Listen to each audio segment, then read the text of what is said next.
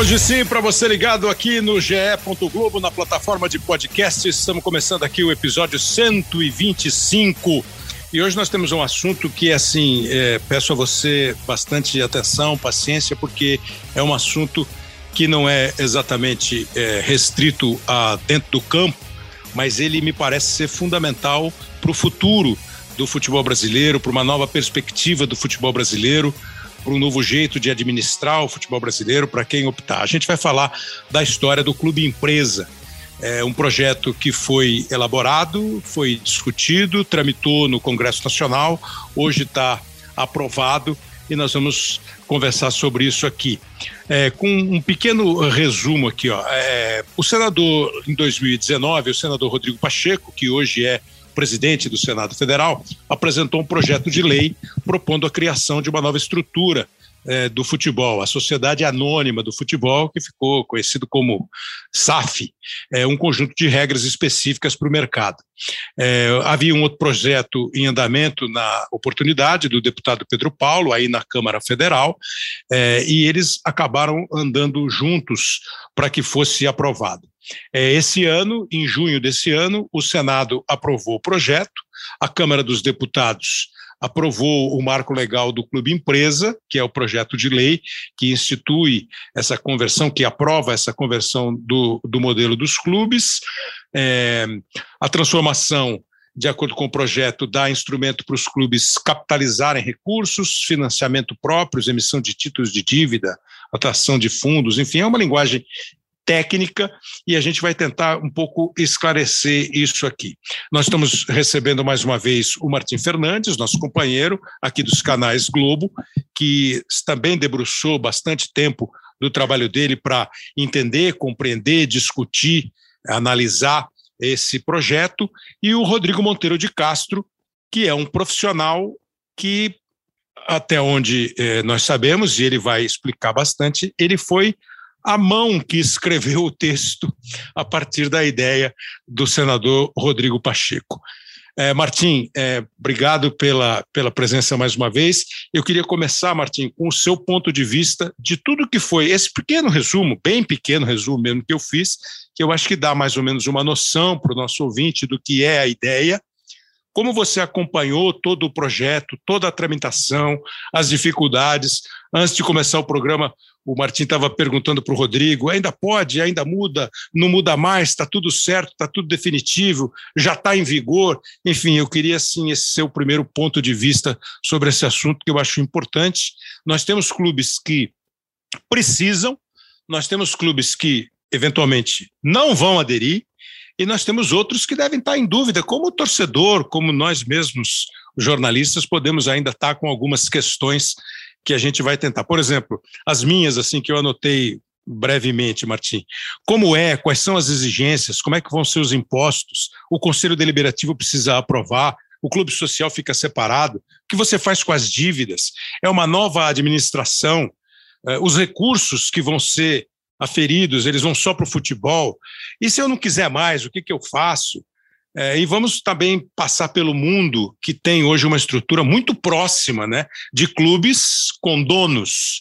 Vai ser assim aqui no Brasil? Qual é o teu primeiro, o teu primeiro ponto de vista, assim, Martim? Obrigado, um abraço. Oi, Kleber, obrigado pela oportunidade de, de participar. Ainda bem que a gente tem o Rodrigo Monteiro de Castro aqui, porque é, como, como você estava falando, as dúvidas são muitas e, e, esses projetos, primeiro que havia vários projetos tramitando, né? e cada um deles tinha as suas particularidades e cada um deles ia mudando ao longo do, do, do, da, do processo legislativo ali. Então, coisas entravam, coisas saíam. Então, mesmo depois que ele foi aprovado, aí tem os vetos do presidente da República, depois tem a uhum. possibilidade de derrubar os vetos. Então, é, tem muita dúvida que ainda bem que a gente tem o Rodrigo aqui para poder sanar.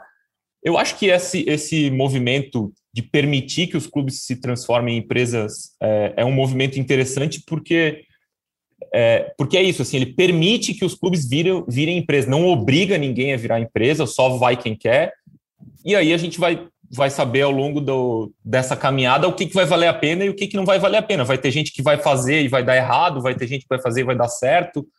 Então eu estou numa muito mais numa expectativa de ver o que vai acontecer daqui para frente do que com certezas ou palpites, assim, né? Tô, tô muito, muitas dúvidas, assim.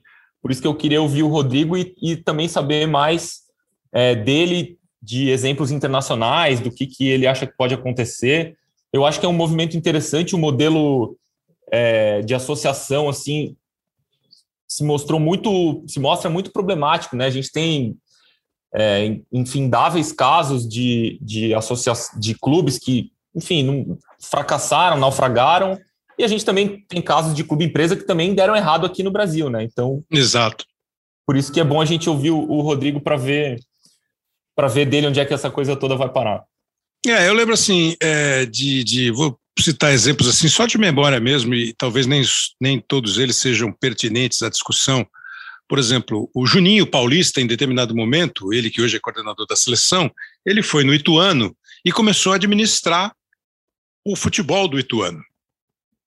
O Figueirense teve uma experiência que não foi uma experiência que tenha rendido bons frutos ao Figueirense. É, inclusive, a questão foi parar na justiça. Você tem hoje o Red Bull Bragantino, que é um outro tipo, talvez, de perfil. Né? É uma empresa que tem clubes nos Estados Unidos, na Alemanha, na Áustria, e que agora cuida do futebol do Bragantino, né? do futebol do Bragantino. E lá na Europa, agora recentemente, um grupo árabe comprou o, um, um, time eh, inglês, né? comprou o Newcastle e já provocou reações. Né? Americanos entraram no United, é, é, o, o Qatar manda no Paris Saint-Germain, isso tudo a gente vai discutir aqui para saber qual é. E, e, o, o, o, o, Martim falou de do, do, todos os, os passos para um projeto de lei ser aprovado, né? É, tanto o governo federal, o executivo, quanto um, um parlamentar, qualquer um deles pode apresentar um projeto de lei. Esse projeto de lei normalmente é discutido em comissões dentro da casa, é, essas comissões analisam os pontos, alguns itens são acrescentados por parlamentares, esse projeto vai à votação. Aprovado o projeto, ele volta. Alguns projetos passam tanto pelo Senado quanto pela Câmara Federal. Às vezes você vê assim: ah, o projeto foi para a Câmara, foi para o Senado, voltou para a Câmara, aí ele vai para a sanção do presidente da República o presidente da República pega aquele projeto e pode vetar alguns itens. Não, isso aqui não interessa para o Estado, isso aqui não interessa, isso aqui não interessa. Essas, esses vetos voltam para a Casa Legislativa e a Casa Legislativa pode derrubar os vetos do presidente da República. Isso tudo, claro, não é feito só com uma caneta e uma cabeça. São muitas negociações, muitas conversas, para que você tenha um projeto de lei que entre em vigor que passe a fazer parte. Seja um projeto de emenda constitucional, seja só um projeto de lei, nem todos os projetos de lei são projetos que alteram a Constituição brasileira. Tanto é que você tem porcentagens, né? Para você alterar a Constituição, você precisa ter dois terços da casa. É, Para um projeto de lei, é uma votação diferente, enfim. Tudo isso é trâmite legislativo numa conjunção com o executivo. Né? os nomes dos poderes são, por eles só, definitivos. Né? O poder legislativo cria leis, o poder executivo administra o país, mas eles andam paralelamente e às vezes eles convergem. Ah, essa lei aqui me interessa, o governo manda um projeto de lei e tal. Rodrigo Monteiro de Castro, muito obrigado pela sua presença, pelo tempo que você vai dedicar aqui para a gente. É, quando eu disse que você foi a mão que escreveu o texto, eu exagerei, é mais ou menos isso. Porque, assim, eu posso ser um legislador, um parlamentar, e eu tenho uma ideia de um projeto. Eu vou buscar na minha assessoria o texto correto, é, legal, é, consistente, e parece que você foi o cara que deu toda essa consistência para o projeto do senador Rodrigo Pacheco. E eu estou lembrando aqui que o ex-presidente da Câmara, o Rodrigo Maia, acabou também, em muitos momentos, defendendo o clube empresa tal. Qual é essa sua primeira participação? Obrigado demais, Rodrigo. Olha, Kleber, é um prazer enorme, é uma honra. obrigado pelo convite a você e a, a todas as pessoas que lhe acompanham, não são poucas neste país. Obrigado também ao Martim. É, é um prazer falar com você, Martim. Acompanho também o seu trabalho na Globo e agradeço aqui ao Leonardo e ao Pedro que, que estão conectados também. Kleber, é, eu vou rapidamente é, tentar dar um pequeno passo, tá? é, para trás. Isso tudo nasce em 2015, acredite, dentro do São Paulo Futebol Clube. É, uhum. alguns amigos que é, faziam parte de um pequeno grupo político jovem me pediram para é, ajudar na reformulação do modelo societário do São Paulo.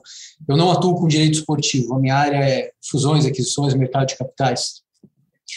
E a partir de uma situação envolvendo São Paulo, é, foi entregue um modelo de estatuto, e ao final deste trabalho a sensação era de melancolia, porque a conclusão que eu tive, junto com outro advogado, o Francisco Mansur, que me ajudou, é que nós temos um problema, Kleber, é, é, é de estrutura. Enquanto este modelo, modelo, problema estrutural não for resolvido, tudo que fizermos vai ser mais ou menos como a gente, para é, despoluir o rio Tietê, jogar uma garrafinha de água mineral. Então, falar de compliance, governança, controles dentro dos clubes, ou se me permitir, da CBF, é uma forma de legitimar uma situação que destruiu o futebol brasileiro com uma dívida bilionária e um modelo hoje de exportação de jogadores. Né? A partir uhum. disso, em 2015, é, da insatisfação com uma reforma política do Estatuto do São Paulo, nós estudamos mais ou menos 23, 25, 24, 25 países, o que tinha acontecido em 25 países, é, as soluções que foram dadas nesses países, países europeus, latino-americanos, sul-americanos, norte-americanos, alguns asiáticos, tudo que tinha sido feito de equivocado no Brasil desde a Constituição, e aí nós passamos por Lei Zico, Lei Pelé, Profut, e resolvemos tentar um modelo aproveitando-se de instrumentos de mercado que já existem, para não inventar a roda. E foi aí que surgiu, então, a ponta, a partida de tudo, é um projeto de 2016 que nós apresentamos ao deputado é, Otávio Leite, à época ele era o presidente do PSDB do Rio de Janeiro. Ele se encantou com o projeto e o apresentou na Câmara dos Deputados.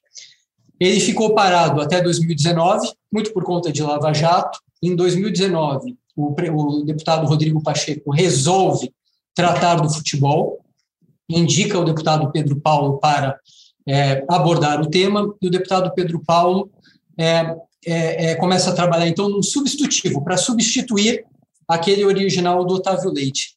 O projeto ia num caminho que, na minha opinião, ele não era adequado. É, ele seguia o que se seguiu historicamente no Brasil, que é o, Estado sempre subsidiando o futebol com perdões de dívida, com parcelamento, com isenção e assim por diante. E eu sou advogado, como eu lhe falei, eu conheci o senador Rodrigo Pacheco, fui conversar com ele, ele era um senador início de, carreira, de, de mandato, já tinha sido deputado, expliquei para ele a situação, ele em cinco minutos falou, Rodrigo, você não precisa mais é, continuar, já estou convencido, futebol é uma questão absolutamente, é, poderia ser uma questão fundamental do ponto de vista social e econômico no Brasil. Mas o que haveria para fazer além do projeto que está ali na Câmara? Eu expliquei para ele que os projetos cometiam um erro, o projeto que estava caminhando cometia um erro que é, acabou dando origem, Kleber, ao modelo Zico, ao modelo da Lei Pelé, ao do Profut, e que geraram esses é, essas distorções na tentativa dos, do clube empresa. E aí é, ele pediu então para que fosse, a partir de algumas premissas que ele estabeleceu, para que a gente então revisasse o modelo original do Otávio Leite e que aí construísse um modelo de acordo com o que ele pretendia, Rodrigo Pacheco. E foi aí que surgiu então o projeto de lei que ele apresentou em 2019. Este projeto fica de 2019 a 2020 parado no Senado, junto com aquele projeto do Pedro Paulo, que subiu para o Senado também, os dois ficaram ali é, estacionados. Quando o presidente Rodrigo Pacheco assume o Senado, acho que no primeiro ou no segundo discurso dele, não me lembro, ele fala: vou resolver o futebol. Hum. E aí, com uma rapidez assim monstruosa, é, ele nomeia o, o senador Carlos Portinho do Rio de Janeiro para relatar, e em seis meses eles realizam uma série de audiências públicas e o projeto dele, portanto, é aprovado, projeto de autoria do senador é, Rodrigo Pacheco, que impõe muitas, muitas, muitas, muitas mudanças, Kleber, em relação ao que a gente tinha e ao que a gente tem, porque a lei pela ela não deixou de existir, e que faz com que agora a gente tenha uma perspectiva muito diferente daquela perspectiva, na sequência eu explico para vocês, é, que levaram ao, ao fracasso de projetos como o do Figueirense, do Vasco, do Vitória, do Bahia e muitos outros. Ô, Rodrigo, é, a, a, diferença substancial, a Lei Pelé, quando fala em Lei Pelé, para nós, para mim, é, o que mais bate é assim, pô, a Lei Pelé acabou com o passe. A Lei Pelé deu a liberdade para o jogador ficar num clube até o final do seu contrato. Ela não é só isso.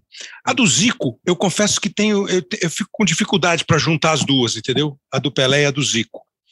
É, o Profute, se eu não estiver enganado, é um projeto para é, viabilizar o pagamento de dívidas intermináveis, enormes, e o Profut acabou fazendo: olha, você me deve 20, eu vou te fazer o, prestações de 20 anos, mas você não pode atrasar, você não pode mais dever, você não pode mais deixar de recolher é, os seus impostos, os seus encargos, senão você perde o direito a ser um beneficiário do Profut.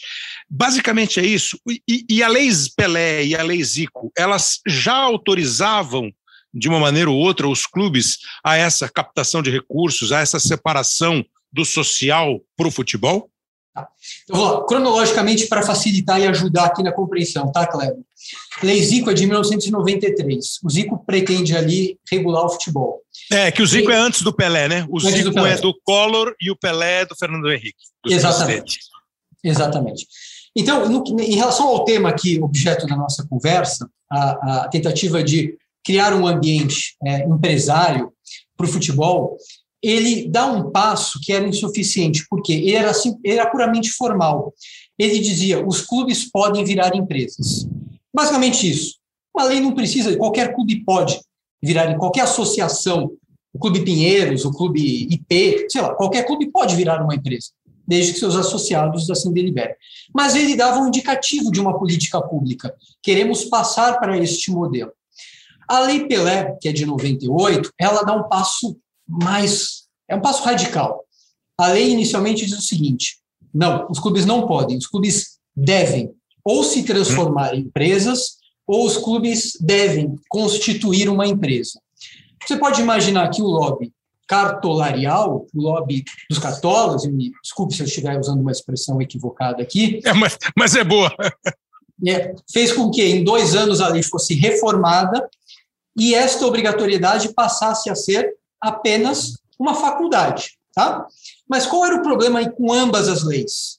Elas eram formais, vire. Você imagina, Kleber, que um leãozinho ele, ele, ele é criado em cativeiro e um belo dia ele é solto no Serengeti. É, ele vai ser devorado não por outros animais de grande porte. Qualquer pequeno animal o devorará rapidamente porque ele não não está habituado né, a, a se virar. Nem a caçar, nem a caçar. Nem a caçar né? É, foi isso que aconteceu com a Lei Zico e com a Lei Pelé. Elas diziam, clubes, virem empresas, mas nenhuma delas ofereceu os instrumentos para que esta passagem ocorresse. A grande diferença, é, ou a principal diferença dessas duas leis, depois a gente teve o Profut em 2015, que você tem razão, foi mais um projeto de salvamento durante sim, 120 anos. A gente tem muitos, né, que são projetos em que nós, contribuintes, salvamos os clubes das, é, das suas dívidas é, por meio de perdões, parcelamentos, etc. E ali existia um capítulo em que se pretendia é, oferecer, ou se oferecia um regime tributário diferenciado para os clubes que virassem empresa também de modo puramente formal, mas a presidente Dilma Rousseff vetou este capítulo, tá? O que o senador, o que o projeto do senador Rodrigo Pacheco, a lei 1493 traz de diferente?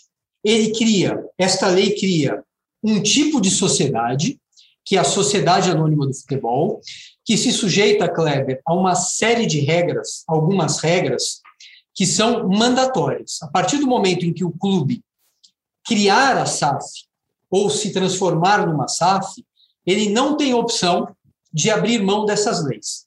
A gente está falando de quê? De governança, a gente está falando de transparência, a gente está falando de impossibilidades de reestruturar de modo negociado as suas dívidas, a gente está falando em possibilidade de captar recursos no mercado de capitais, a gente está falando em um instrumento de incentivo à escolaridade por meio de é, é, é, é acordos da Sociedade de Futebol com a escola pública, e a gente está falando também de um regime tributário diferenciado.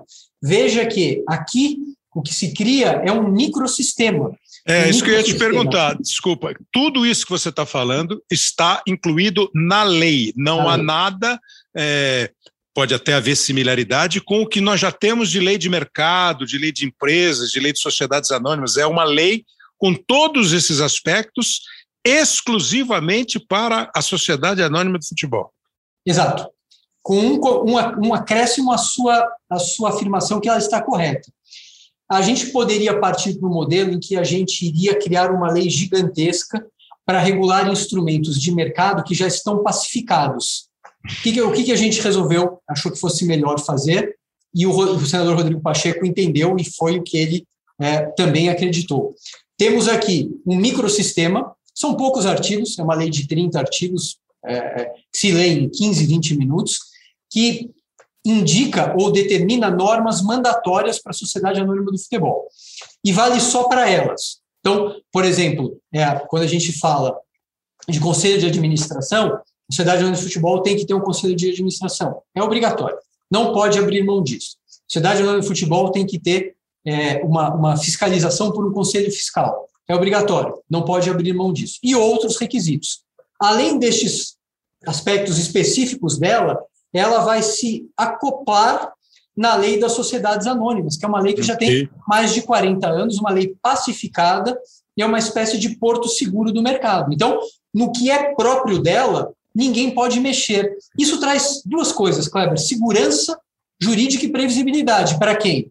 Para os clubes, que sabem onde vão, para onde vão é, é, é, é, se relacionar com o investidor e da forma como essa relação vai se dar, e para o investidor. Veja que é uma mudança radical em relação à Lei Zico e à Lei Pelé, que sempre se dizia o seguinte: vira empresa. Como? É um problema seu. Você vai estar no uhum. Serengeti, você vai estar na selva, se vire. Agora é lei de mercado. Você tem que sobreviver lá dentro. Não. É, o futebol está há 120 anos sendo subsidiado pelo Estado. É, o Estado não tem que subsidiar o futebol, o futebol, mas o Estado tem que definir um marco, marco regulatório que dê essa segurança e essa previsibilidade. É isso que o projeto 14193 oferece. Uhum. Quando o Rodrigo diz que o Estado subsidia o futebol, eu imagino que ele está dizendo que assim, na medida em que você tem dívidas fiscais e não as cumpre, que você tem dívidas trabalhistas e não as cumpre, o Estado está te subsidiando. Você não está cumprindo os seus deveres e você começa a viver uma bola de neve ruim, não é uma bola de neve boa, né? Começa a crescer a sua dívida, você começa a ter um monte de processo trabalhista e você passa a não ter mais nenhum controle. Então, se eu entendi, você tem, portanto, um, uma lei, como ele disse, que já é uma lei absolutamente consagrada, a lei das sociedades anônimas, e você cria, a partir desses instrumentos que é, organizam, que limitam, que regem é, todas as sociedades anônimas, você tem as particularidades do futebol. Né? Você, você juntou o que já existe para regulamentar sociedades e o futebol entra puxando algumas coisas dessa, que não podia também viver num mundo à parte, porque o investidor está acostumado com a outra, mas tem a particularidade do futebol. Quando você ouve, Martim, é, é, aí eu fico pensando, né, Martim? Pô, mas vem cá, e as dívidas que o clube tem? Vai para a empresa? Isso vai trazer possibilidade de você montar time bom, que eu acho que é o que mais bate na, na cabeça do torcedor. E aí, mas espera um pouquinho, é, o cara pode mudar o nome do meu time? O cara pode. Hein, Martim? Pode mudar a cor, pode mudar o escudo, né? É, então, é, é. Pode mudar de cidade, pode pegar o. Isso o Londrina o Botafogo, e levar para. O, o, Botafogo de Ribeirão e levar para você Botafogo do Rio também. É, é. pois é. Uma fusão de Botafogos, né? Não pode, né, é. né, Rodrigo? Tem, tem algumas cláusulas ali que são, são imexíveis, né, para usar o termo de um, de um antigo ministro, né? É. Então, é, Kleber e Martim, é, esse, esse projeto ele foi estudado em detalhes e olhando os agentes que iriam ou vão conviver nesse microsistema, né? E, e, a questão do futebol, ela é muito relevante. Eu acho que o Lugano, numa conversa pública que eu tive com ele uma vez, ele disse, olha, é, em países como o Brasil, países sul-americanos ou mesmo africanos, o futebol deveria ser uma questão de política de Estado, nem de governo, né? Porque a, a, a capacidade que ele tem de atrair ou de levar crianças ou de mudar realidades é muito grande. Então, isso está refletido no projeto. Em primeiro lugar, Kleber, quando o clube ele cria uma SAF, no momento em que ele cria a SAF, ele é dono de 100% do capital. Ninguém vai tirar e só vai criar se os seus associados autorizarem. É? O, o, conselho tem que aprovar, né, Rodrigo? O conselho do, do clube precisa, os associados do clube precisam aprovar. Nós podemos ser SAF. Podemos, é isso aí. É, é, você acertou, vai depender da regra de cada, do estatuto de cada clube, mas invariavelmente vai ter que passar pelo conselho deliberativo e também pela Assembleia Geral de Associados, tá? Não é, algo que um diretor vai fazer numa canetada. Perfeito. Feito isso, os, os associados e os conselheiros vão aprovar um modelo. Né? Então, há quem, por exemplo, o Cruzeiro, até onde eu sei, inicialmente tinha aprovado um modelo em que o Cruzeiro deveria ser o controlador dessa SAF. Tá? É, a lei ela não obriga, primeiro, nenhum clube a virar SAF e nem a seguir um modelo. Se o clube achar que o melhor é, é ser 100% dono da SAF e, a partir dela, ir a mercado, é, renegociar suas dívidas, é, é, é, atrair investidores não de capital, mas de endividamento, debênture, ele é que, que siga este caminho. Se ele quiser tra trazer um investidor privado, traga. Se ele quiser abrir o capital, ele abra. Cada clube vai seguir o seu caminho, de acordo com a deliberação dos seus associados. Então, em primeiro lugar, a SAF não muda o, a, o, o poder de controle. Na largada, o clube é o dono de 100% do capital. O que vai ser feito a partir daí é uma decisão de modelo de negócio. Agora, Mas de onde vem esse capital? Esse capital já existe ou esse capital vai ser, cap vai ser captado? Porque, por exemplo, assim, o, o Milan era do Berlusconi. Sim. Né? É, o Berlusconi, uma vez eu perguntei para o Leonardo assim, mas o Milan é inviável? Porque ele começou a dizer que o Milan estava cortando despesas. Falei, não, o Milan não é inviável. Só que hoje o Milan é assim, ó, o Milan arrecada 100 e gasta 120. Uma outra empresa do seu Berlusconi doa 20. Então o Milan está sempre no azul. Quando o Berlusconi falou assim, o Milan agora tem que se virar por pernas próprias, o Milan não pode mais gastar 120, ele tem que gastar 80. É, como é que é? O, o, o, Botafogo, que daqui a pouco vai ter um representante aqui, porque o Botafogo é o time que a gente fala, virou empresa, fala do Botafogo. O Botafogo, ele vai continuar sendo Botafogo Futebol e Regatas, ele vai ser Botafogo Futebol e Regatas SA. O Botafogo pode vender para empresa de diamantes Estrela Solitária e passar a ser é, uma sociedade Tá, vamos lá. Só, só, não me deixe depois é, é, é, o Martins sem resposta, porque a questão de mudar de ir no clube é uma questão muito importante. Ah, não, pode dizer. Diga, Posso? diga, desculpa, pode, então, claro. Lá. Como a partir da, da criação da SAF, cada um vai seguir um modelo, eventualmente, alguns clubes só conseguirão atrair investidor se houver o um controle na mão do investidor. Você imaginar, um clube que deve um bilhão de reais, tem uma receita de 150 milhões, você, Kleber, como investidor, não colocaria o seu dinheiro lá se você não puder mandar naquela estrutura. É óbvio, né? É, isso não vai acontecer com o Flamengo, não vai acontecer com o Palmeiras, mas com outros vai acontecer.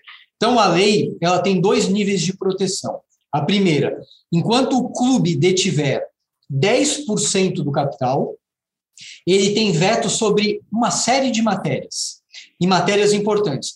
Fusão, é, operações societárias, é, dissolução, falência.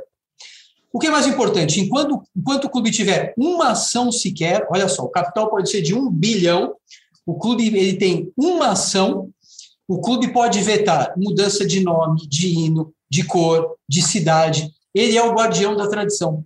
Então, o poder econômico não vai poder se sobrepor ao poder ou à, à história, à cultura e à tradição daquele time. Tá? Agora, Cléber. Independentemente do tamanho da participação financeira.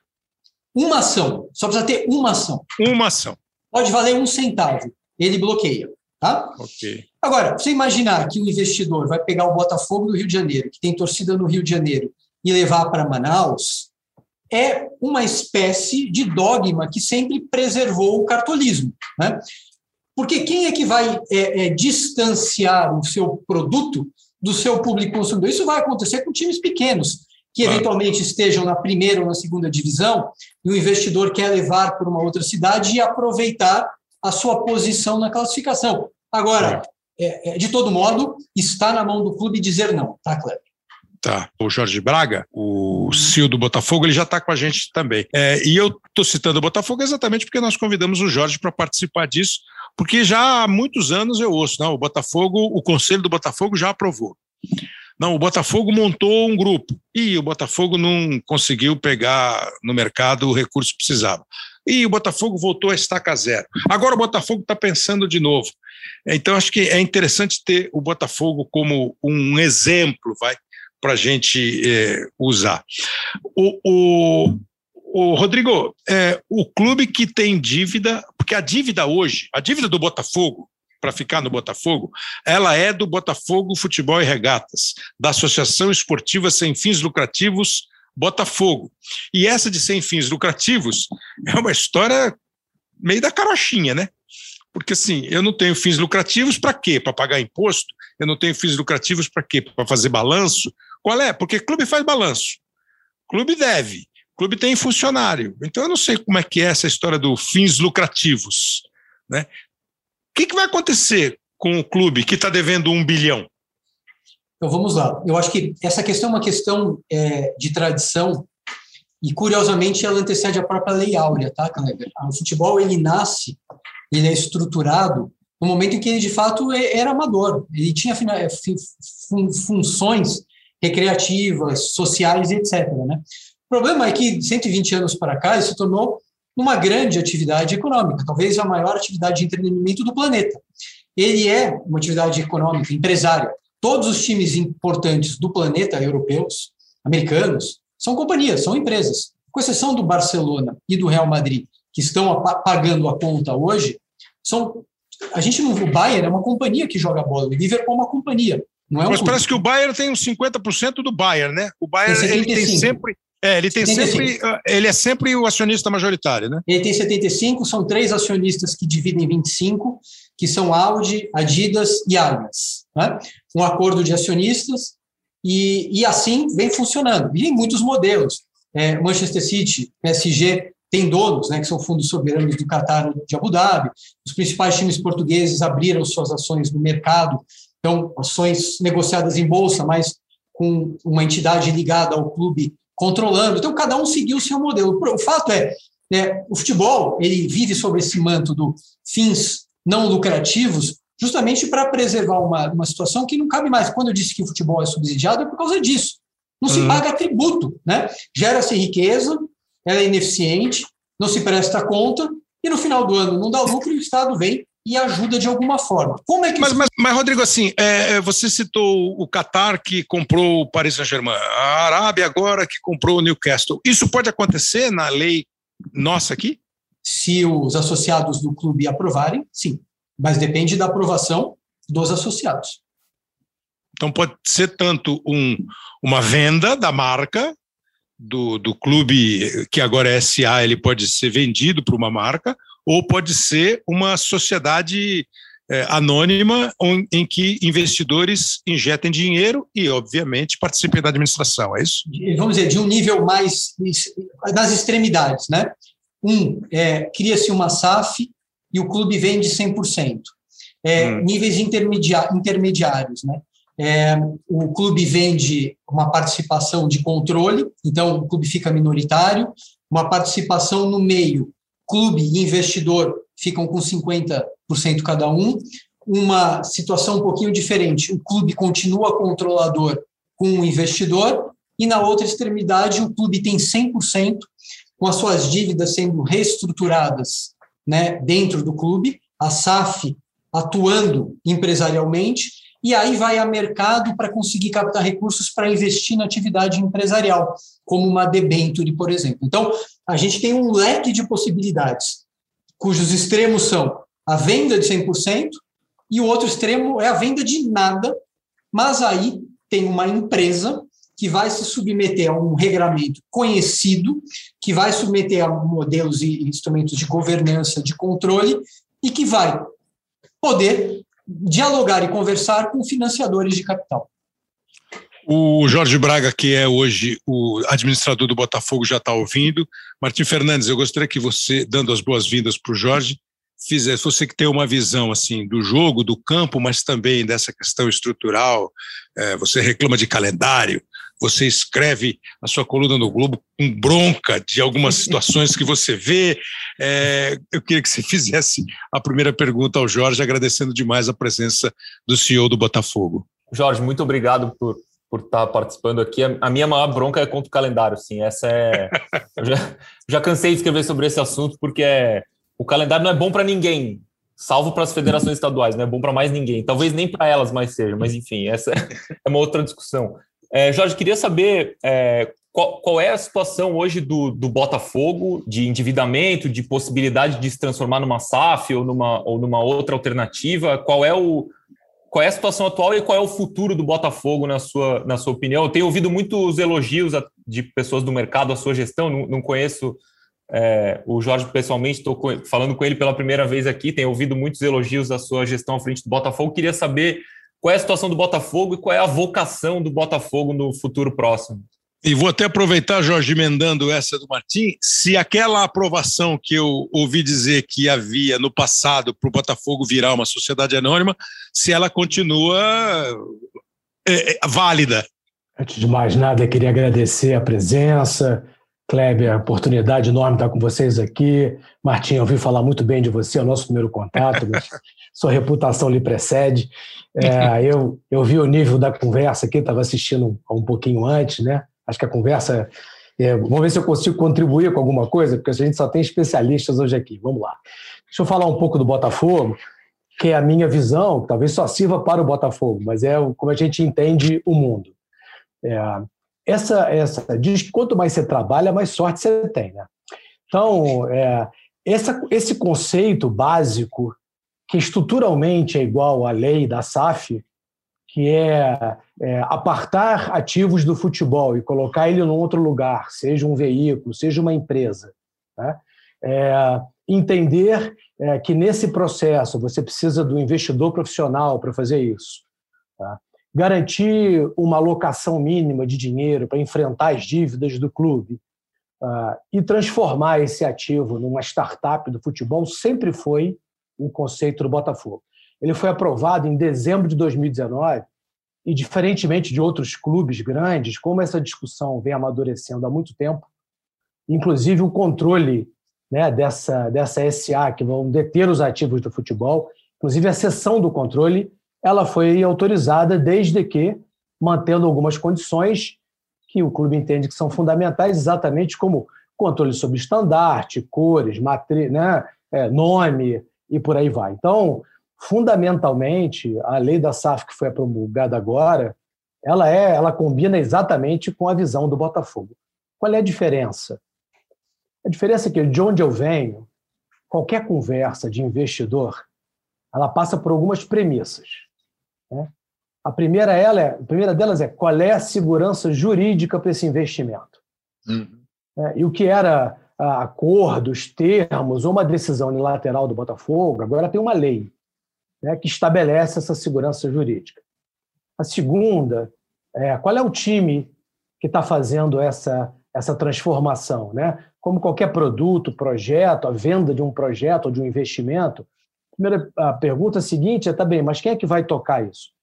Né, e a, e a, e a estrutura hoje de gestão do Botafogo, é, facilitada e viabilizada pela nova né, pela, pela decisão dos conselheiros, pela, pela gestão atual do presidente do SESI, é deixar toda a gestão é, na mão de executivos contratados. Né? E eu juntei ao belo time que já tinha o Botafogo, gente de é, muito bom talento humano, profissionais de mercado. Né? Então, é, tenho eu, que estou acostumado a renegociações, né? É, reestruturação, recuperação de marcas e produtos. Tem um, um, nós trouxemos um executivo de mercado conhecido, que é o Lenin, né, que inclusive participou da reestruturação do Bahia, né, essa aproximação com a torcida, a valorização, é, tanto do, do, programa de sócio-torcedor, conhece isso muito bem, como é que ativa se relaciona à parte de negócios. A gente tem um diretor de futebol que conhece bastante base, é um, é um, é um bom gestor, que é o Freeland. A gente, eu trouxe executivos né, do mercado que trabalharam comigo, como, como o CFO, que está acostumado com a parte de contencioso financeiro. Então, o time é muito bom, né? A possibilidade de gerir o clube ela é de fato, a quantidade de vice-presidentes estatutários foi muito reduzida, a gestão é de um time profissional. E a terceira pergunta que o investidor faz é: tá bom, me mostra que você fez seu trabalho de casa. Uhum. Porque o PowerPoint e o Excel tudo aceitam. Então, né? Exato. Esse ano, e, e isso tem sido talvez a maior mudança nesse choque de cultura. Ninguém faz nada sozinho, né? mas que eu tenho conseguido com a, com a, com a, com a estruturação, com a proteção do Conselho Deliberativo, do Conselho Fiscal, né? do, do presidente do Césio e com o meu time, que é, primeiro, a gente colocou em janeiro, é, em fevereiro, colocou na rua um balanço, é, no início de março, um balanço sobre a gestão anterior, absolutamente transparente. Foi a primeira vez que o Botafogo publicou um balanço sem ressalvas de auditoria. É, colocamos, de fato, na rua tudo que era a gente entendia, todas as nossas dívidas, todas as nossas dificuldades. E esse, se me perguntaram aqui o tamanho é, da dívida é, no, no, balanço, que é uma informação pública, em torno de 950 milhões de reais. E, e é, o segundo passo foi aprovar é, no Conselho um orçamento que apontava um prejuízo que também isso é muito raro em clubes. Normalmente você faz um orçamento super otimista, né? E depois você, ao final do ano, você dá uma explicação, explica porque não aconteceu. Então nós tivemos uma discussão muito dura, mas é, preferimos ficar vermelho de uma vez do que amarelo o ano inteiro, explicar que a gestão do Botafogo ia dar prejuízo esse ano, ainda que 70 milhões melhor o resultado que no ano anterior, ainda assim um prejuízo porque também pelo primeiro ano de Série B, sem as receitas de transmissão, a queda das receitas é da ordem de 70 milhões de reais, entre 70 e 100. Então, quer dizer, enfrentar essa situação com menos 70, entre 70 e 100 milhões de receita, ainda assim, nós estamos entregando um resultado de 70 milhões de reais do que do ano passado. Então, essa combinação de, de variáveis, ah, na minha visão, mudou muito o, ah, a percepção anterior, que era só um projeto da SA. Então, eu acho que, de fato, ele viabiliza uma transformação para o Botafogo. Será que eu consegui responder? acho que é, eu, eu acho que sim. Mas, Martim, agora eu vou fazer uma pergunta meio assim, é, que vale para vocês três. É, você, pelo seu faro jornalístico, pelo seu, pela sua formação, eu imagino que você está curioso é, de saber como o futebol brasileiro está recebendo esse projeto de lei aprovado. E acho que você foi lá pesquisar. O Rodrigo Monteiro de Castro citou agora há pouco: ah, o Flamengo agora não quer, o Palmeiras agora não quer. Evidente, né? Eles têm recursos, eles têm patrocínios, eles estão numa fase financeira boa. O Grêmio, talvez, independentemente do momento técnico do Grêmio, que tenha três, quatro, cinco anos um balanço no azul, talvez o Grêmio não precise. Mas você chegou a fazer uma pesquisa, uma enquete para saber se os clubes estão é, minimamente interessados, ao menos em avaliar a possibilidade, Martim? Olha, Kleber, é, isso também muda muito, né? De acordo com o, com o momento político dos clubes ali, muda e, e também é, a, a, lei acabou de sair, né? Então, até ela ficar pronta, também ela ia mudando, como a gente falou no começo, né? Coisas iam entrando, coisas iam saindo, e isso ia atraindo interesses e afastando interesses.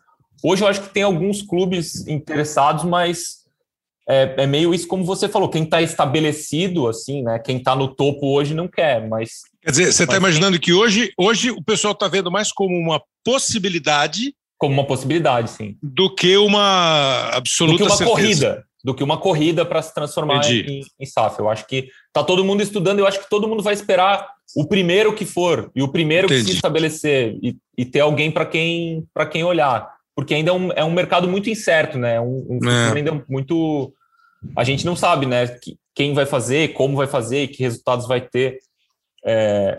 Me permite um comentário, Cleber? Não, é, claro, e até que eu ia te perguntar isso. Se você, no momento em que estava ajudando na elaboração do texto da lei, se você conversou com dirigentes, como é que você sentiu a reação às expectativas dos dirigentes? Kleber, foram cinco anos, cinco anos e meio, e todo dia todo dia, de segunda a segunda, uma conversa acontecia. É, e todos os agentes que você possa, possa imaginar dirigentes, jogadores, jornalistas, investidores, reguladores, juízes, etc. Tá? Boa. O que é importante? Lei Zip e Lei Pelé acontecem em momentos em que o Brasil ainda não tinha, não era uma potência econômica. Nosso mercado ainda estava se formando, não existia nenhum novo mercado na bolsa de valores, né? Futebol ainda não era essa atividade que é, é os europeus podiam contratar três jogadores, eles não, não conseguiam constituir times, seleções. De lá para cá, muita coisa mudou. E o hiato entre um time é, capitalizado e um time endividado, ele cresce a razão de 100, 200, 300, 400 milhões de reais ou de dólares por ano. Então, é por isso que nós nos tornamos exportadores de jogadores. Né? O Flamengo está numa posição boa hoje, porque fez um trabalho é, de casa, mas há seis anos falavam que o Flamengo ia quebrar. Uhum. Então, o que, que uhum. acontece? É, alguns times, ou muitos times, não têm opção é, eles irão e terão que encontrar uma solução porque eles são inviáveis. Eles se tornaram inviáveis. A renegociação das suas dívidas é uma questão fundamental. Mas tem outro elemento que é mais importante, Kleber. Se a gente pegar, e aqui o Jorge tem muito mais é, conhecimento técnico do que o meu, pegar o balanço do Flamengo, a projeção do Flamengo ano a ano, quanto ele vai gerando de riqueza, e a dívida dele bem controlada. Isso vale para o Palmeiras. O hiato que se forma entre esses times e os que estão ali lutando para ficar, para sobreviver, são praticamente todos os times, talvez o Corinthians menos, uma vez um ano ou outro, é, vai fazer com que eles não tenham como negar uma realidade que não é local, é mundial. Nenhum time importante planetário, com exceção do Barcelona e do Real Madrid, é, nenhum time é um clube porque são times que viraram companhias. E o que é mais importante? Nós temos dois exemplos que vão, na minha opinião, transformar a realidade do futebol brasileiro. Uma delas não se replica, que é o Bragantino Red Bull, que é tem um investidor com um bolso sem fundo, que há dois anos, numa conversa com o Martim, eu me lembro, o Bragantino vai ser uma das três ou quatro potências em três anos. As pessoas nos xingavam, dizendo que era uma loucura. Mas é simples, é fácil de explicar. O modelo dele, e o Bragantino já está aí no primeiro ano, já entre o segundo ano, né, entre os três colocados, não tem obrigação e necessidade de dar título, é, é uma potência e já é maior é, é, em termos competitivos ou esportivos do que atualmente do que Vasco, do que São Paulo, é uma realidade, tá? E o segundo, Kleber, que eu acho que a gente vai ter uma grata surpresa vir, que virá do sul do país, do Paraná. O Atlético Paranaense vem fazendo o seu trabalho há mais de 20 anos. O presidente Marcelo Petralha sempre disse que se a lei passasse, ele seria o primeiro time a abrir o capital é, na Bolsa de. O projeto dele é de abertura de capital. Um time, então, com uma torcida menor, de um estado que não era dos três por quatro principais, duas finais de campeonatos, de campeonatos internacionais, sul-americanos, ganhou o campeonato Copa do Brasil. Se fizer a abertura do capital, vira uma potência dentro do Brasil. Então, é, eu acho que não é mais, a minha visão é um pouquinho diferente da do Martim, porque a realidade é outra. Os times, os clubes, eles terão que se movimentar, porque senão eles nunca mais vão chegar perto do Flamengo, do Palmeiras, do Corinthians, eventualmente, e até do Bragantino na minha é, eu, é, eu, eu, entendo a leitura dos dois. Quer dizer, o Martim é, me parece usar a experiência que ele tem no comportamento dos dirigentes, que apesar de vez ou outra pregarem união, eles ficam sempre de olho no que está acontecendo no vizinho, do que está acontecendo no adversário, se está dando certo ou não. Né? Você falou, o Rodrigo, ele é um advogado especializado em fusão, em aquisição, mas que tem um interesse pelo futebol, escreveu livro, Futebol, Mercado, Estado, Futebol e Governança. Então, ele tem essa visão é, do, do, do dia a dia dele profissional e da necessidade do futebol. Você vê que é uma visão ampla, ele está falando do mundo e veio aqui citar exemplo do R do, do, Red Bull e o exemplo do Atlético Paranaense, que já há tempo. Mas falou aí, a lição de casa. E eu imagino o torcedor, Pô, então dá para fazer a lição de casa. Se o Flamengo estava à beira da insolvência e hoje o Flamengo não precisa, dá para arrumar. Tem opção. Ah, mas tem o clube que é inviável. Né? O Jorge, hoje CEO do Botafogo, que é economista, que trabalhou em grandes empresas, está fazendo uma visão, imagino, a partir das empresas que ele ajudou a reestruturar, a tirar de situação difícil e está pegando o Botafogo. E aí, para você, Jorge, eu fico perguntando assim, cara, por que investir? Quem vai investir em quem tem uma dívida de 950 milhões? É salvação, como a gente tem ouvido dizer?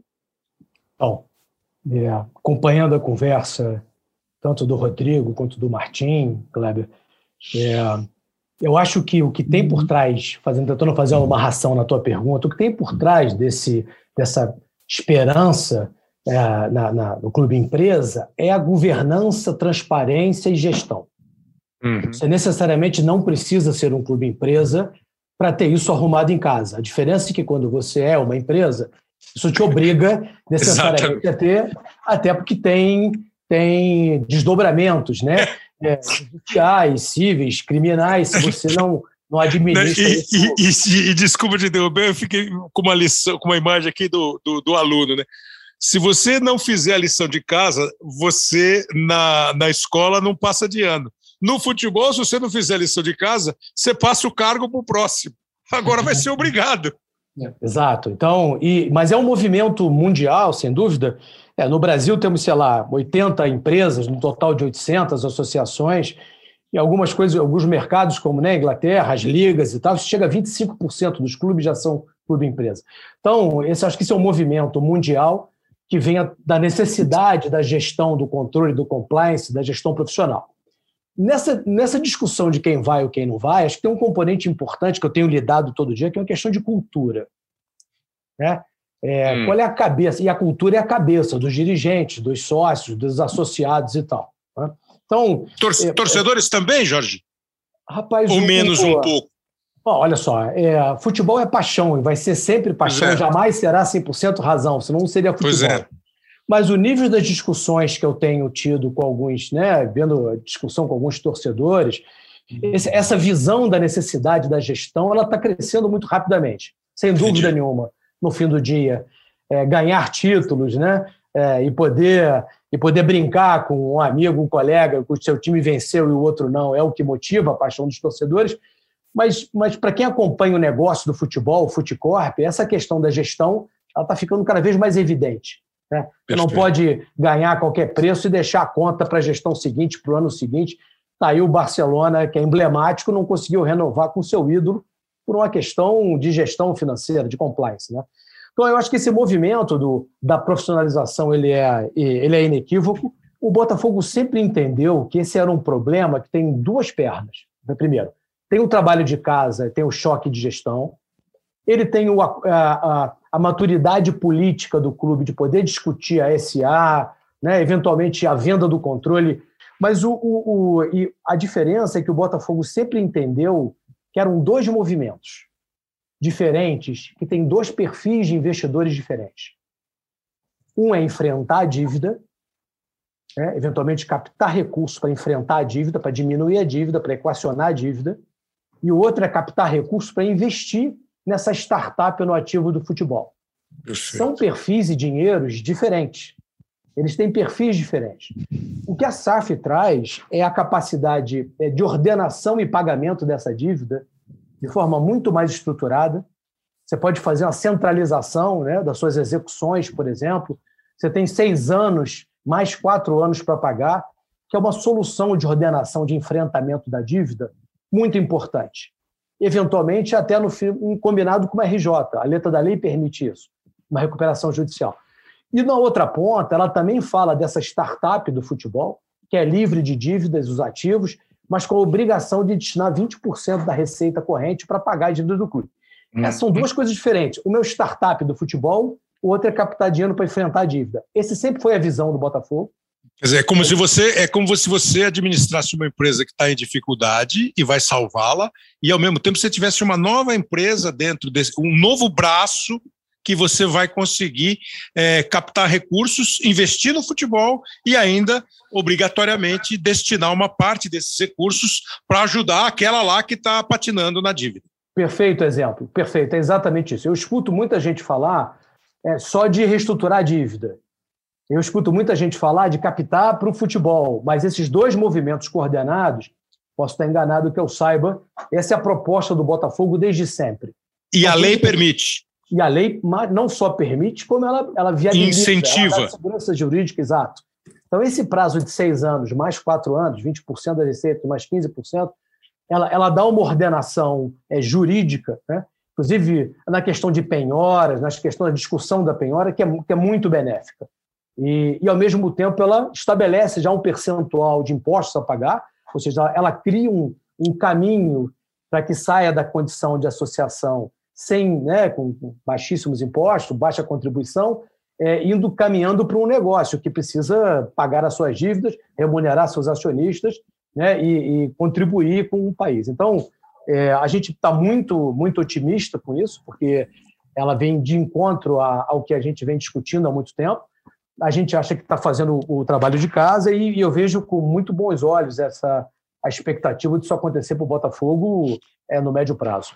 Eu, eu, eu, eu, fico com o maior dó, Martim, que a gente fica com o tempo indo embora, rapaz, e tem tanta coisa legal passar. Porque assim, eu fiquei pensando assim, Martim, o, o Rodrigo é, é especializado em fusão e aquisição. Quer dizer, o que é fusão? Né? Duas empresas estão ali trabalhando no mercado, de repente elas resolvem se fundir e vão unir forças. Aquisição, às vezes você vai lá e pega uma empresa que está quase quebradinha, você investe um tanto e arruma a empresa. O, o, Jorge trabalhou em grandes empresas. Então, vocês consideram que há dinheiro no mercado para que essa lei, como diz aqui no Brasil, o Rodrigo, que a lei pegue? Posso emendar só uma pergunta para os dois, claro, Kleber? Claro. De, onde, de onde vocês acham que virá o dinheiro? De fora do é, Brasil, é, de dentro é. do Brasil? O, o, dois comentários aqui rápidos, né? O primeiro, é, a gente chegou a tocar naquela questão de controle, né? E quando a gente olha, por exemplo, para o Manchester City, que há 12, 13 anos era um time de segunda divisão e hoje é uma das potências mundiais, Kleber, se a gente perguntar para o torcedor do Manchester City se ele prefere aquele tempo ou esse, a gente já sabe qual é a resposta. E o que é mais importante, no nosso modelo, o torcedor não é dono de nada. Quem é dono do clube, ou melhor, quem é dono do futebol é um clube que invariavelmente está sujeito a um processo político e que alguns pequenos grupos dominam e vão se revezando. Temos um hoje. Então, os clubes têm grupos que são donos de algo que eles não têm e nunca pagaram por isso. E por isso eles não são responsabilizados e quando eles não entregam a lição de casa, eles vão embora. A perspectiva, a perspectiva que se traz aqui ela é muito diferente, não é? é em todos os sentidos, mesmo que a gente passe a ter um modelo de co-controle. Dois aspectos importantes. Primeiro, no que o Jorge falou, a lei ela viabiliza, Kleber e Martim, a estruturação de projetos de modo que a gente consiga verificar onde estão as dívidas, a responsabilidade das dívidas, a geração de riquezas e a contribuição dessa geração de riquezas para pagamento da dívida sem que se dê um calotaço. É? é uma lei muito equilibrada nesse sentido. Ela olha investidor investido, credor devedor, né, e todos os seus aspectos. De onde virá o dinheiro? Eu acho que vai depender de cada projeto. Né? É, o clube ele vai ter que, com os seus assessores, demonstrar e mostrar ao mercado, ao investidor, que existe viabilidade ali naquele projeto. Qual projeto ele vai desenhar? com seus respectivos é, é, possíveis investidores. De onde vai vir o dinheiro? A gente ouvia muito né, em 2019, 2020, o investidor estrangeiro. De fato, quando a gente olha o futebol mundial, é, é, é, é, a gente não consegue mais carimbar, né? Tem americano na Inglaterra, russo aqui, brasileiro na Espanha. O Ronaldo, Ronaldo Fenômeno é um caso, né? Ele investiu na Espanha e não investe no Brasil. Então é uma questão de um a gente dependia de um marco regulatório, que agora tem. Esse marco ele traz segurança jurídica e previsibilidade, de modo que ele pode vir de qualquer lugar, inclusive do Brasil, sobretudo do Brasil. Se a gente andar aqui pela Faria Lima, a cada prédio a gente vai encontrar umas 10, 15 casas com um bilhão de reais, bilhão, bilhão para investir. Nós vamos precisar de um bom projeto. Se houver bom projeto, que pode ser de dívida estressada, de recuperação, reformulação de obrigações ou não de equity, né, de investimento, tanto faz. O que importa é que se tenha aí um projeto que mostre a viabilidade daquela empresa ou daquela startup, como o Jorge está associando este novo Botafogo. Então, é, não há limite, na minha opinião, para o futebol. O futebol ele transcende política, ele transcende religião, ele já parou guerra e ele para o mundo a, quatro, a cada quatro anos. É, ele movimenta 4,5 bilhões de pessoas no planeta, 140 milhões de pessoas no Brasil, e nada é é uma, uma, é questão de ufanismo, é uma linguagem efetivamente universal. Né? É, os investimentos eles estão circulando pelo planeta e o Brasil não. Tem no Uruguai, tem no Chile, tem no México, porque aqui faltava isso. Então, eu acho que é dinheiro aqui e há dinheiro lá fora para o futebol, para os projetos que consigam se mostrar viáveis. Não sei se o Jorge concorda comigo. É, e ao mesmo tempo, Jorge, é, é, o futebol tem tudo isso que o Rodrigo falou e também tem um olhar desconfiado por causa dessa quebra de sequência administrativa, por causa de uma, entre aspas, irresponsabilidade de quem comanda, de uma incerteza né, regulamento, de regulamento, e agora você tem uma lei. Então você acha que tem dinheiro, o dinheiro, como perguntou o Martim, é mais daqui, é mais de fora, está dividido, dinheiro não tem pátria, você acha que dinheiro não tem pátria? E eu li outro dia uma nota do Anselmo Góes, eu acho que foi, dizendo que o grupo árabe que comprou o Newcastle estaria interessado em, e citou três, quatro países, e o último ele e Brasil. Da onde está vindo essa grana aí? esses bilhões todos aí. Que... Eu ando na Faria Lima eu não vejo esses bilhões todos, Jorge. Kleber, o, o resumo do, uh, do doutor Rodrigo, posso chamar de doutor, né, doutor Rodrigo? Não, não, Rodrigo, por favor, Jorge. é muito bom. Você sabe que o futebol é surpreendente, né? Quando eu acho que essa figura no, do, do inconsciente imaginário, que é um shake, né, com um bolso infinito, não existe mais, surge um evento no Newcastle para realimentar o imaginário coletivo. Mas, é, tirando, eu acho que, essas, que isso também é possível, eu vejo muitas alternativas. Um investidor estratégico, né, que quer uma posição no futebol brasileiro, que ainda é um celeiro de talentos, ainda tem custos é, em reais, né, exporta jogadores em euros. Eu vejo um investidor profissional, é, tanto do ponto de vista especializado em dívida, porque a SAF te permite separar esses dois movimentos, gente que está acostumado a tomar muito risco é, emprestar dinheiro para empresas muito endividadas. Vejo o perfil para quem quer investir nessa startup do futebol, nesse novo negócio saneado, responsável, com governança. Então, eu acho que, e de novo, existe uma disponibilidade de liquidez no mundo muito grande. Né? É, especialmente eu enxergo o mundo através do Botafogo. Então, é, no meu caso, assim, é, no Rio de Janeiro, que é a capital da América Latina do entretenimento, né, com o histórico que a gente tem de, de, de, camisa, de reputação, de torcida no mundo, de histórico, de formação de base, com os ativos que a gente tem, eu tenho muita esperança que, em fazendo o trabalho de casa e tendo uma proposta muito séria é, de investimento e de retorno, a gente vai encontrar vários caminhos. Ô, Rodrigo, eu esqueci de perguntar um negócio aqui. Eu ouvi alguma coisa que o Ministério da Economia e a própria Receita Federal eram meio resistentes ao projeto por causa do percentual de impostos, que parece que é um percentual já pré-determinado, é isso? O, o que você arrecada, você tem obrigatoriamente um tanto, porque assim, vai, eu, você, a gente vai lá e ganha mil reais, mil reais não é o caso, mas vai botar cinco mil reais, 30% aproximadamente, 27,5% Receita Federal, não tem conversa. É, é, tem essa, essa parada de um, um imposto estabelecido para a Sociedade Anônima de Futebol?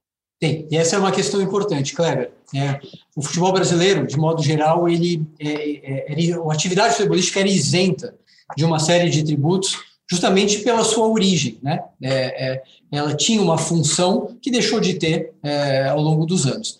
E mesmo assim, movimentando milhões, eventualmente bilhão, como o caso do Flamengo, ainda há essa, essa isenção ou a luta pela isenção dentro dos clubes. E um dos dogmas, porque é um dogma, na minha opinião, era de que se não houvesse uma revisão deste modelo, nenhum clube passaria para a, a situação de SAF. Né?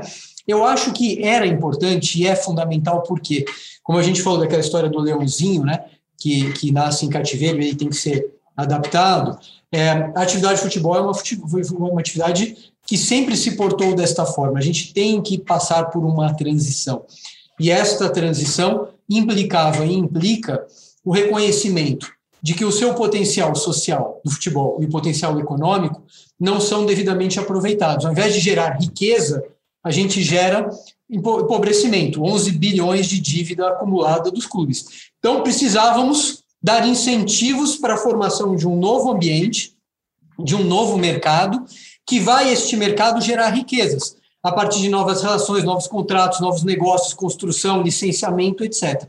E dentro desta lógica, a lei previa que, um, os clubes eles poderão recolher mensalmente é, a uma alíquota é, pré-determinada de 5%, é, quatro tributos federais, que são imposto de renda, contribuição social, PIS/COFINS, e algumas contribuições sociais. Então, para cada real que entrar no caixa do, da Sociedade Anônima do Futebol, é, 5% são recolhidos é, como tributos. Né? É diferente da tributação de uma empresa, que, grosso modo, é, se submete a uma, a, uma, a, uma, a uma alíquota de 34% sobre a, a, renda gerada. Tá? É, tem descontos, uma série de coisas. O clube vai ser receita. Entrou um real, 5% são recolhidos. E tinha uma outra que era muito importante, Kleber, mas essa nós não conseguimos é, é, é ultrapassar a equivocada resistência do governo e do Ministério da Economia, que se referia à possibilidade de a SAF emitir um título, uma, um valor mobiliário, um título de, de dívida chamado que se chama debenture, e para atrair investidores ofereceria uma condição semelhante ao que existe no mercado, que é a debenture de infraestrutura. E o que se prometia ali é para o investidor pessoa física que investisse num papel da SAF, ele teria uma alíquota zero sobre o seu rendimento. Né? E com isto, a SAF iria gerar mais recursos, iria investir, gerar mais riquezas. Né? E a, a, o presidente da República entendeu, de modo equivocado, que havia uma renúncia fiscal, o que não há, porque jamais um clube associativo emitiu um título de dívida, até porque ele não pode, então não há renúncia nenhuma. E segundo, também entendeu o presidente da República que havia ali um atentado à lei de, de propriedade fiscal, o que também não é verdade, porque não há dotamento, dotação orçamentária para esta linha. Então, a, o regime tributário que prevê uma tributação específica para a SAF caiu no Congresso, houve então uma derrubada do veto presidencial, mas aquela, aquele regime especial para títulos de dívida que seriam, que serão emitidos no mercado, esse a resistência da, da, do Ministério da Economia, a resistência não foi vencida, então se manteve o veto presidencial. Bom, para a gente encerrar, Martim, é, não é exatamente a função do jornalista ser otimista ou pessimista com algum fato. É analisar o fato e buscar informações sobre o fato.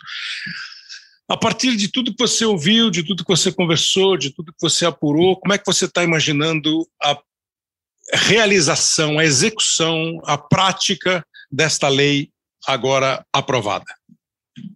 Ah, eu, eu e, se, que... e, claro, e se você tiver alguma outra questão com eles, fique à vontade, lógico. Eu, eu, acho, eu acho muito difícil prever, porque o, por mais que os clubes é, individualmente consigam se, se organizar com, com essa nova lei, ou quem quiser ficar como está, tem um, uma, uma questão maior assim de ambiente que ainda precisa ser enfrentada, né? O calendário do futebol brasileiro, para ficar no meu tema preferido, quem é que vai investir num clube que vai perder seus principais jogadores durante 20 rodadas do Campeonato Brasileiro? Vem aqui, compre o clube tal. Metade dos jogos os seus melhores jogadores não vão estar porque eles vão estar em seleções. Assim, é, convencer o investidor disso, eu imagino que não deva ser uma conversa muito fácil. Então, mas também não sei se os clubes virando empresas vão conseguir conversar melhor e elaborar um calendário melhor que hoje não conseguem porque são organizados dessa maneira. Não sei o que, vem primeiro aí, o que, que é ovo e o que é galinha, né?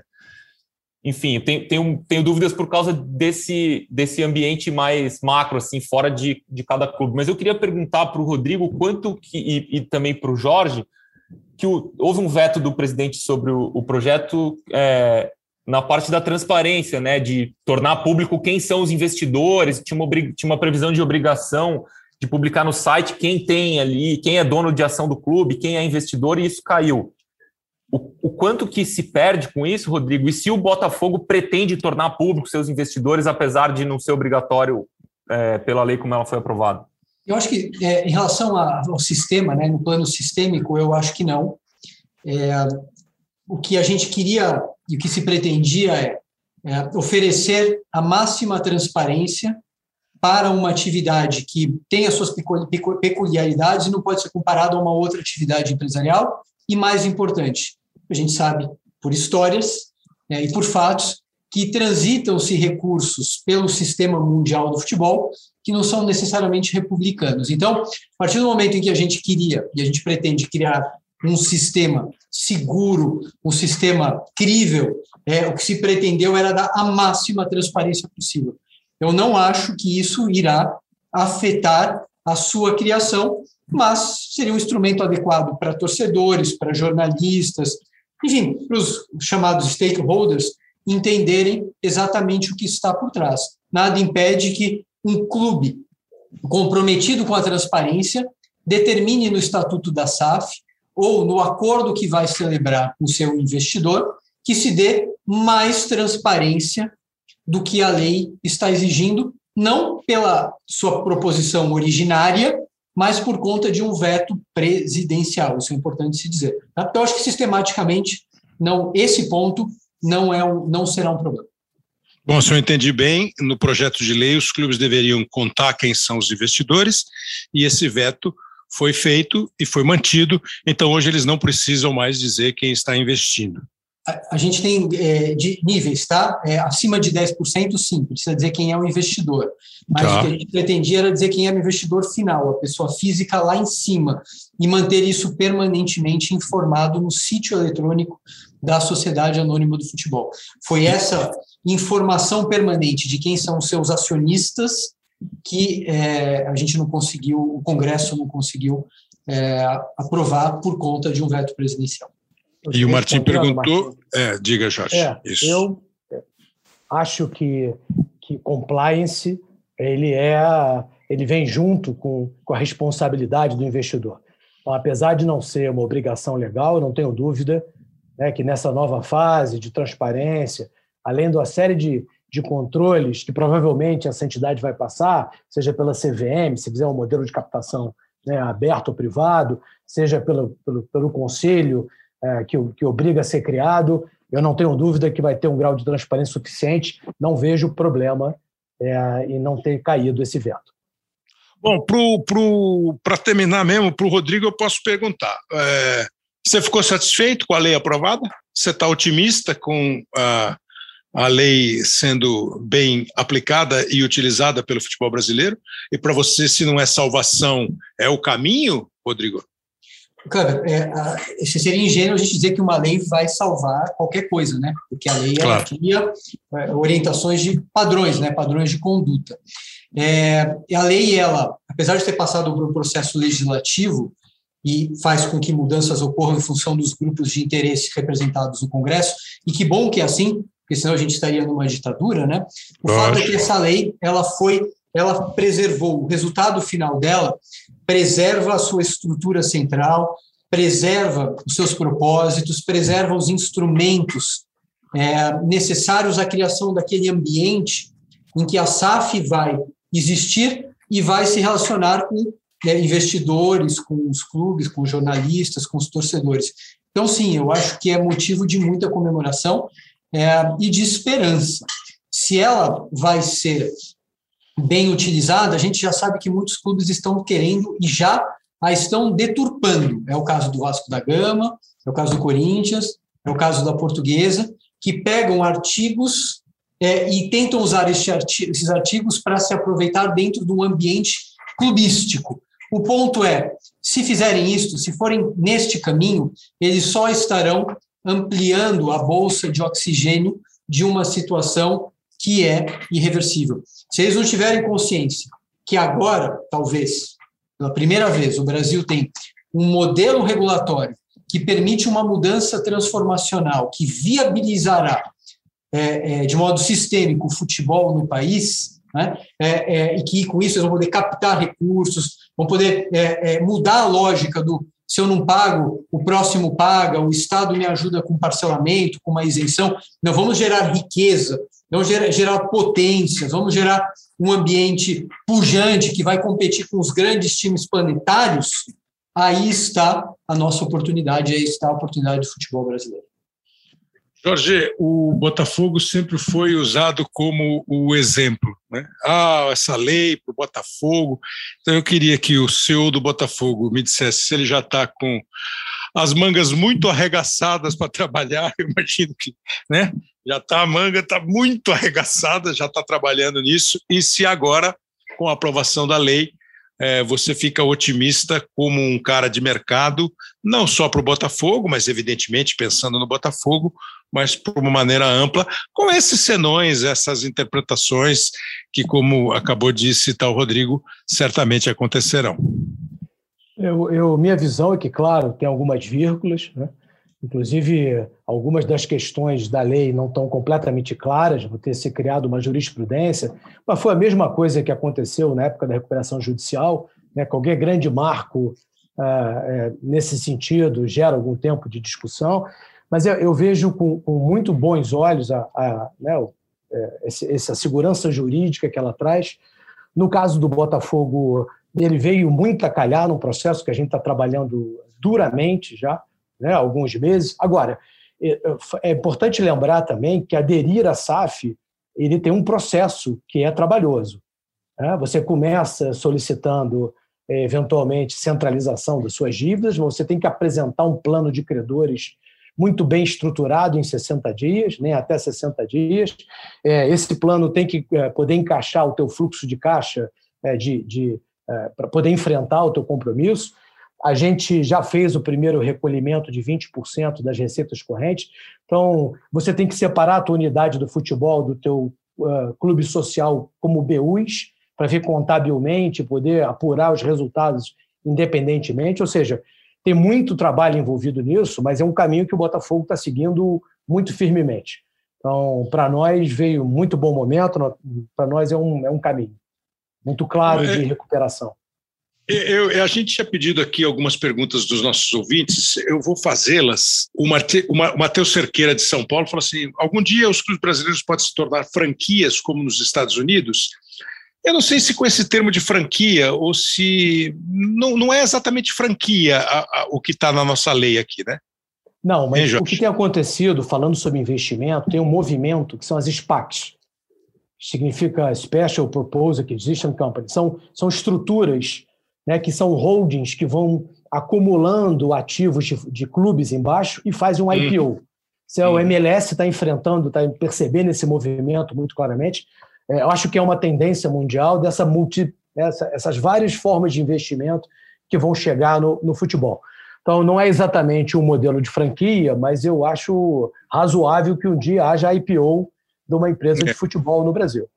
Até porque se eu tiver se eu tiver falando bobagem, um de vocês eh, vão vai gritar para mim, porque é, a franquia nos Estados Unidos, o cara monta uma empresa como é a NBA, como é a MLS, é, MLS e aí ela convoca sócios para essa empresa. E aí eles podem. Você pode ter o Los Angeles Lakers ou você pode ter amanhã o, o Nova York Lakers. É, o Lakers é que é a marca que tem o acordo com a NBA, né? E não é esse o caso aqui no Brasil. Matheus. Então, eu acho que não sei se seria um outro passo que eu não vejo aqui no Brasil como uma possibilidade, na medida que nós temos um campeonato diferente, organizado de maneira diferente e tal. O, o Franco Tellini de São Paulo, se há risco do clube perder a essência como empresa, se vale a pena esse risco, aí eu acho que vai naquela história que o Rodrigo contou, que o clube tiver uma ação, ele diz assim: não, o nome continua sendo Botafogo, a cidade continua sendo Rio de Janeiro, a cor continua sendo branco e preto e o símbolo continua sendo a estrela solitária.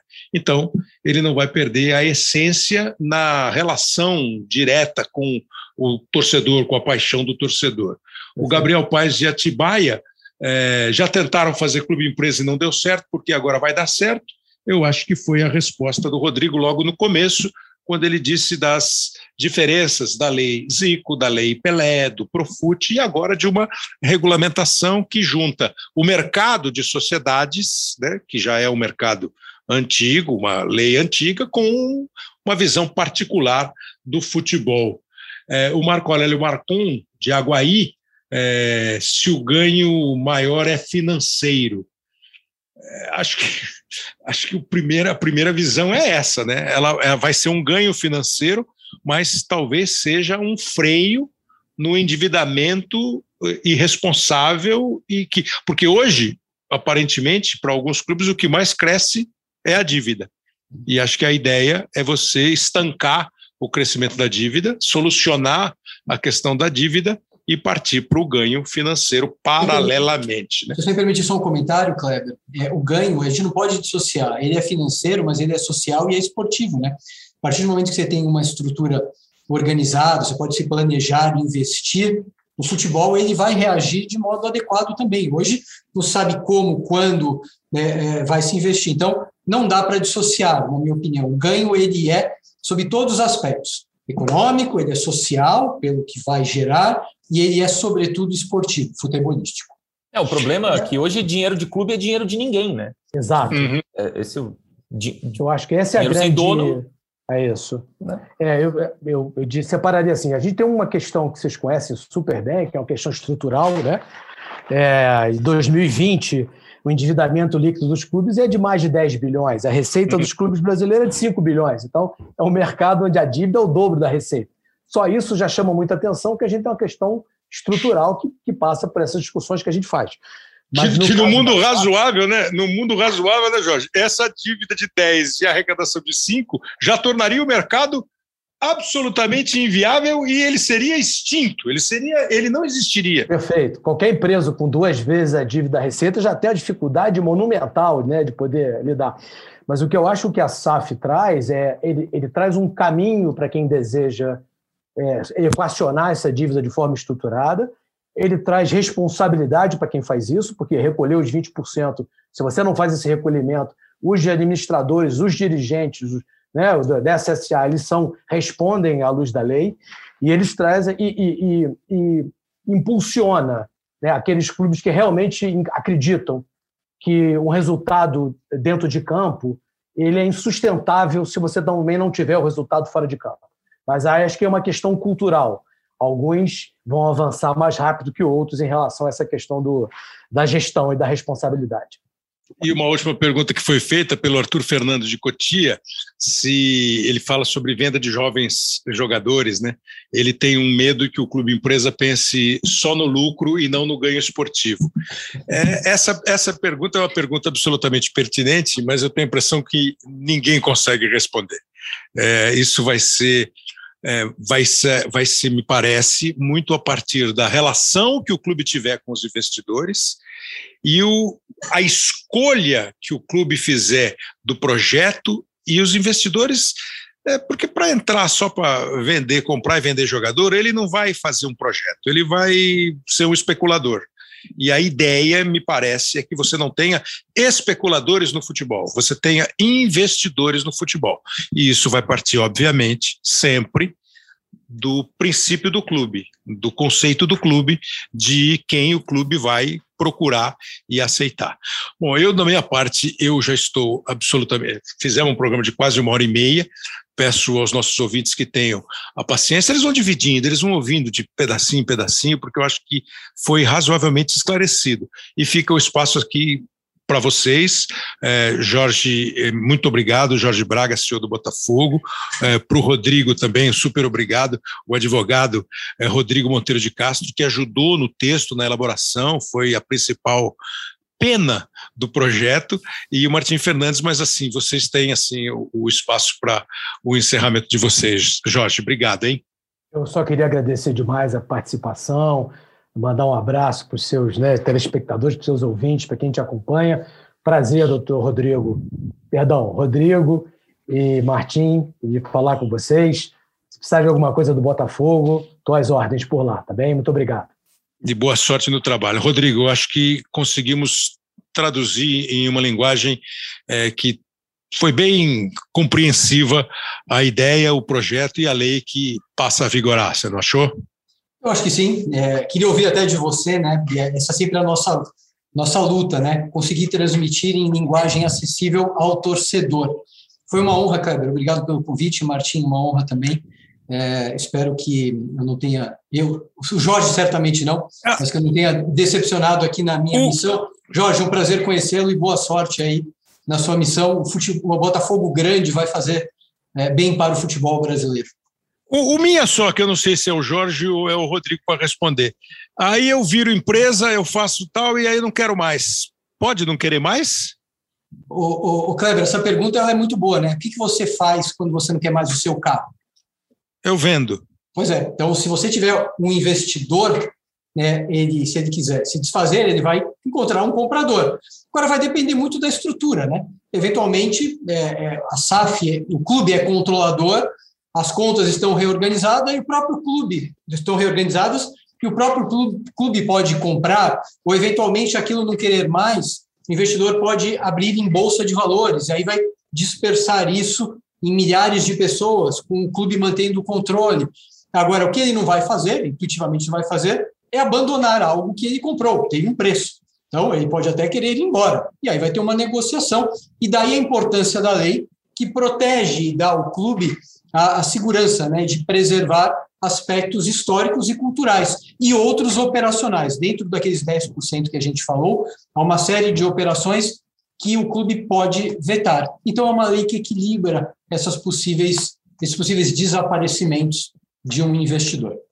É, é, e aí, o Jorge, assim, te chamando de volta, é claro que quem investiu não vai embora e deixar o dinheiro, mas assim, pode o conselho do Botafogo dizer assim: mudamos de ideia, não queremos mais CSA? É, eu, eu tudo pode, né? Mas é. eu acho que essa foram dois anos de, de muita discussão, isso já foi aprovado ah, em conselho, né? tá, inclusive em assembleia, esse, esse caminho. Né? Acho que tem pouco espaço para ir contra é, a ordem do mundo. Né? E, até porque é, esse processo cria muito valor né? para o negócio, para o futebol, para o Botafogo. E como mesmo o Rodrigo falou, nada impede que depois você recompre as ações dessa SA com outro investidor ou com outro mecanismo financeiro. Né? Mas é fundamentalmente separar a interferência é, política da gestão é, dos ativos do futebol. Essa é uma das grandes vantagens desse modelo. Se você tivesse só no ouvido para fazer uma grande reportagem, Martim Fernandes, você obteve subsídios, informações para fazer uma reportagem. Foi esclarecedor, Martim? Foi muito, eu, eu, lamento só que tenha acabado e, e, eu acho que a gente vai precisar de outro programa, viu, Cleber? Tinha mais, tinha mais uma lista de 100 perguntas aqui para fazer para os dois. a gente tem numa outra oportunidade. Só, só essa história do Newcastle aí dava para a gente conversar aqui, fazer mais um monte de perguntas. Mas foi, foi, foi, bem legal ter, ter ouvido os dois aqui, o Jorge e o Rodrigo. Obrigado. Não, mas vamos fazer, vamos fazer de novo, sim. Vamos achar, vamos pegar essas 100 perguntas. A gente faz uma pergunta só de pergunta e resposta, tá? Pergunta e resposta, pergunta e resposta. Ó, obrigado, obrigado demais, Rodrigo. Obrigado demais, Jorge, Martim. Obrigado também. Você acompanha no Apple Podcasts, no Google Podcasts, no Pocket Casts, no Spotify, no aplicativo da Globoplay. Você baixa lá e vai ter também os seus programas, os seus podcasts favoritos. Os podcasts do GE tem o Rafael Barros e o André Amaral como coordenadores e o Léo Bianchi e o Pedro Suaide são os produtores e editores aqui do nosso Hoje Sim. Obrigado a você, ouve com paciência, tira suas conclusões e manda mensagem para gente. Grande abraço, até a semana.